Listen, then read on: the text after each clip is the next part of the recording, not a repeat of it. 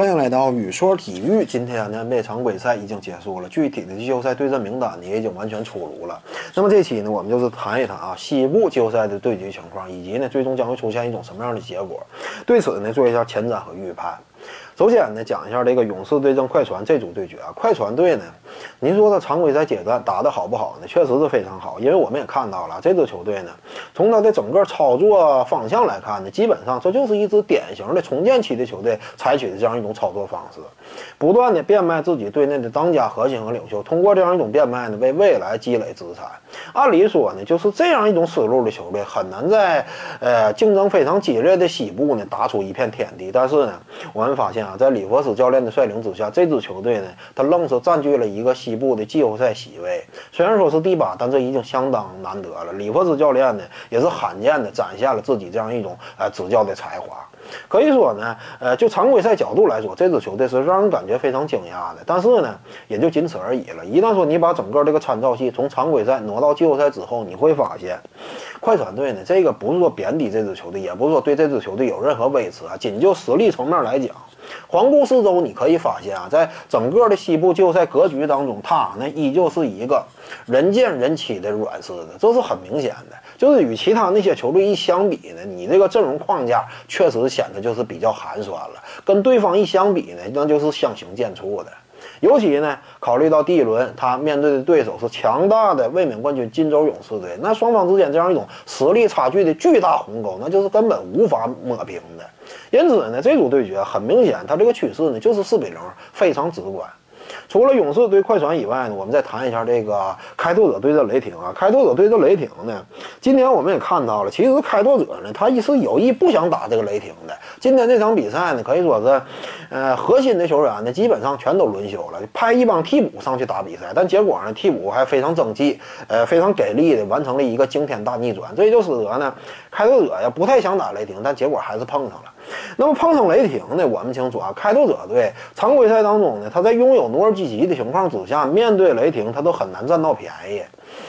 呃，现在呢，少了努尔基奇之后，那么跟雷霆打季后赛，那更是会处于一个比较明显的被动。因为什么呢？首先一点啊，你少了这个努尔基奇之后呢，那么这就会使得你的整个进攻呢变得失衡了。没有内线的攻坚支柱之后，你外线这块想打开也难。我们清楚啊，雷霆队他本身外线防守这块就极为强力，威斯布鲁克以及保罗乔治，这都是一顶一的外线单防高手啊。在他俩这样一种外线铁闸的防线之下，考虑到开拓者少了一个内线的攻坚支柱，那么你这会儿外线想要有一个爆炸式的手感，那就更难了。所以呢，你按照以往对于开拓者比赛的理解，对于利拉德这样一种手感爆棚的认识呢，你可能说还会感觉，呃，开拓者有没有可能因为利拉德以及麦克勒姆这样一种手感的突然爆炸，带走几场比赛？但是呢，考虑到你内线攻坚武器没了，外线这块靠单独这个靠这一方面靠这样一种单比较单调的打法去支撑呢，你很难想象，呃，就是开拓者双枪啊能够打出高效高质的表现。所以呢，我给出的判断那就是雷霆队啊，也是跟勇士一样，能够四比零横扫对手，完成晋级。当然，这两组这个对决呢，相对来讲悬念都是非常有限的。另外两组对决呢，就是有点这个悬念了。呃，首先呢，就是掘金对阵马刺，掘金对阵马刺这这组对决呢。呃，很多人感觉，就是马刺队能够凭借他的经验占据上风，这个有一定的道理。因为我们也清楚啊，这个无论是阿尔德里奇呢，还是这个，呃，德罗赞这两位核心球员呢，季后赛经验都非常丰富。阿尔德里奇在季后赛当中可以说是征战了多年，而这个德罗赞呢，当初在东部那也是常年抗战的。这两位核心的季后赛经验都非常丰富。相比之下呢，掘金队这块尼古拉约基奇今年我要没记错的话，这是他第一次打季后赛，因此呢，双方核心球员这样一种季后赛经验、大场面的控场能力，呃，是有一个差距的。呃，马刺队呢还有一个优势，那就是波维奇呢，呃，在他的运筹帷幄之下，这支球队季后赛当中呢，呃，对于节奏的把握也肯定是更加到位的。呃，对于赛场局面整个这样一种大方向的控制呢，可能说也会占据一定的优势。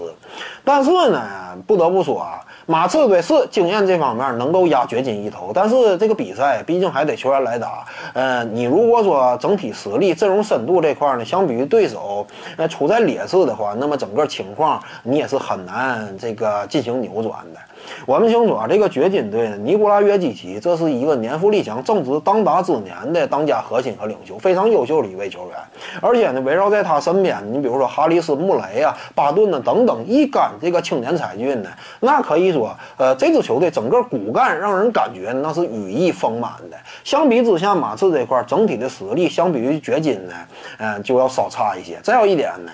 就是马刺整个这样一种打法风格、战术体系呢，并不是掘金队很怕的那样一种类型。我们知道马刺队呢，首先他并不是特别擅长提速，再有一点就是他也不是很强调三分球，而恰恰这两点呢是掘打掘金呢相对来说比较好的一种手段。再有一点更为关键的，就是马刺队他核心持球人，你比如说这个德罗赞啊，德罗赞呢挡拆之后啊，他这样一种三分线以外的远射能力是比较有限的，这也就使得呢尼古拉约基奇他在防守端面对马刺队的这样一种挡拆进攻呢，他的压力不会太大。这个就不像说你哈面对哈登或者库里那样一种类型。那掘金队呢？可能说因为这样一种单点的严重失血，呃，陷入到被动的局面当中。面对马刺的话，掘金队这方面防守方面他就会更有底气了。这就是现实情况。因此呢，我感觉啊，你别看说马刺队经验这方面占据优势，但是最终的结果呢，我感觉依旧是看好掘金队能够取胜的。我的判断的比分呢，那就是四比二，掘金战胜马刺。至于说最后一组对决，也就是这个火箭对阵爵士呢，这组对决呀。火箭队占有这个是一定的，但是爵士队呢没有那么好对付，因为我们清楚啊，爵士队呢，呃，这支球队啊，他的外线挡拆组合，这个戈贝尔以及这个卢比奥呢，那是非常强力的，两位以防守见长的球员组成这样一种挡挡拆防线呢，正好就是能够掐住火箭队这样一种以挡拆发起为主的这样一种进攻方式，所以两者之间打呢，爵士队他要是阵容齐整的话，面对火箭，他并不是特别虚。当然，首先得说一点，那就是卢比奥呢，目前呃稍微有点伤病，但是就当下这个趋势来看，似乎呢他是能够打季后赛的。一旦说卢比奥能够打季后赛，呃，那么这个爵士队在防守方面就非常值得一看。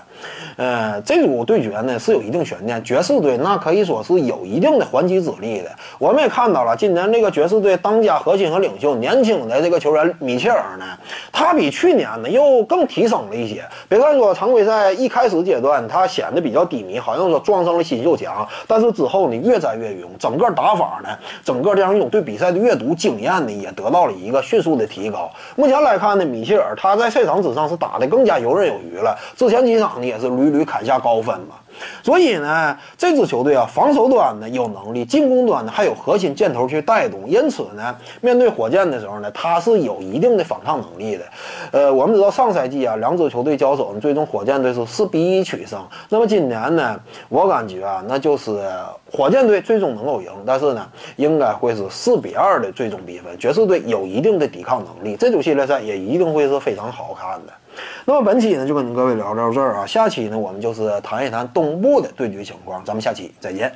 徐静宇的八堂表达课目前已经上线了，在今日头条 APP 中搜索徐静宇，进入到我的个人主页当中，在专栏页面下您就能够找到他了。